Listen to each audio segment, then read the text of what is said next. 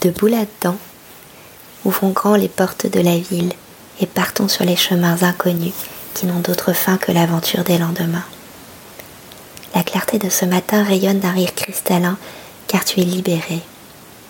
La vie remonte à tes chevilles et te fait danser et vibrer, et tu la sens parcourir ta nuque et tes cheveux comme une libellule dont les ailes translucides feraient frissonner ton dos et sourire ta joie.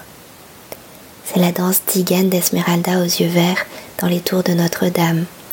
Elle est encore là, plus présente à jamais, sous les décombres et les ruines, comme un oiseau qui, dit-on, renaîtrait de ses cendres. Et tu danses, pieds nus, dans les herbes folles de ton jardin. Car le matin nous emporte au loin, et le vent frais nous pousse dans le dos alors que nous pédalons follement dans une ville encore frileuse et craintive.